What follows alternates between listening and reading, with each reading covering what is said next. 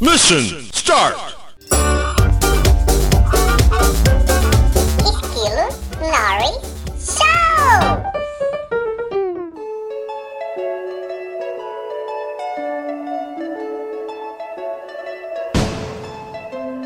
Ah, eu queria começar primeiro fazendo um disclaimer aqui, dizendo que é óbvio que eu sei que minha mãe me ama. Até porque, tipo, ela é minha mãe. Ela tem a obrigação de me amar. Porque senão ia até ficar chato perante a sociedade se minha mãe não me amasse. Imagina que escroto você dizer que sua mãe não te ama. É claro que eu sei que a minha mãe me ama. Mas uma coisa também eu tenho certeza: um dos motivos de que a minha mãe teve filhos, com certeza, foi para poder sacanear os seus filhos.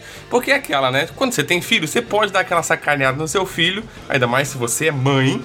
E você pode dar aquela sacaneada e ele não vai poder revidar, porque você não pode nunca revidar para sua mãe. É sua mãe. Ela tem poderes sobre você, então você não pode revidar. Tiveram algumas situações na minha infância e que isso comprova de que minha mãe realmente teve filhos e um dos motivos foi para sacanear a eles. Por exemplo, teve uma vez que a gente tinha uma plantação de pimenta malagueta em casa e ela ficava fazendo desafio comigo, me apostando comigo se eu comeria ou não uma pimenta malagueta inteira. Onde já se viu você pedir uma criança comer uma pimenta malagueta, cara? Tipo, aquela porra arde pra caralho. E o problema é que se eu engolisse aquela merda inteira, na hora de sair, ia sair estourando o meu cu. Ia ser uma merda. Ela gostava também de fazer a gente passar vergonha na rua, como por exemplo, uma vez com que ela falou que eu só ganharia um sorvete se eu dançasse perante a câmera. Isso no meio da sorveteria. Ela queria que eu dançasse da maneira mais ridícula possível na frente de todo mundo para aí sim eu ganhar um sorvete. No fim eu sei que ela ia acabar dando sorvete de qualquer jeito, mas ela não perdeu a oportunidade de fazer com que eu passasse a vergonha na frente de todo mundo. Inclusive filmou essa porra. Filmou para depois poder mostrar para a família inteira e continuar rindo da minha cara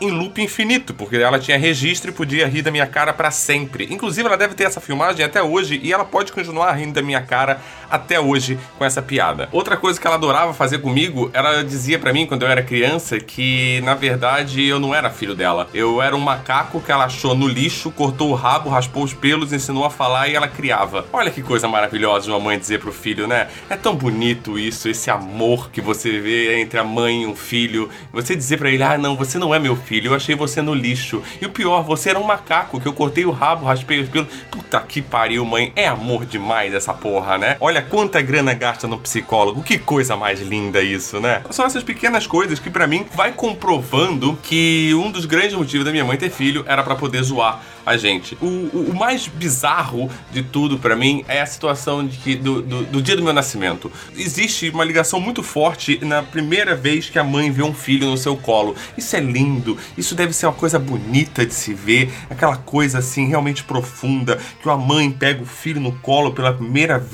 E no meu caso, aconteceu mais ou menos assim. No meu parto tiveram algumas complicações e não, não foi um parto simples. Até porque eu não podia só chegar no mundo, eu tinha que chegar já causando, fazendo a merda toda. Mandei placenta primeiro, começou no parto normal, terminou em cesárea. Foi uma caralha de mais de 12 horas de trabalho de parto. Deve ter sido um inferno esse dia pra minha mãe. E depois que sai placenta primeiro, o neném tem só 10 minutos para sair, se não pode fuder pra caralho. E senão o neném morre, pode se fuder, pode sequelar. Foi realmente um inferno. Isso até talvez justifique ela ter me zoado tanto. Porque eu já cheguei na vida dela fudendo com a porra toda. Beleza, aconteceu o parto, eu não sei o que, nasci e parará, e sai a criança. Quando o médico me pegou e me entregou para minha mãe, primeira coisa que minha mãe falou, ela olhou nos meus olhos, aquele momento relação mãe-filho, aquela coisa linda de se ver. Ela olha nos meus olhos, olha pro médico e diz: Nossa, doutor, como ele é horrível. E essas foram as primeiras palavras que eu escutei da minha mãe. E o médico ainda tentou de é, defender e dizer: não, não, ele não é feio, é só porque ele tá sujinho ainda. Eu vou ali dar um banho nele e já trago ele de volta. Me levou, me deu um banho, me limpou, me trouxe de volta, entregou no colo da minha mãe. E então, nesse momento, é hora de se redimir. Ela olha para mim e fala: Nossa, doutor, ele continua horrível. E são esses tipos de coisas que comprovam para mim que minha mãe realmente me ama, mas ela foi o primeiro troll da minha vida.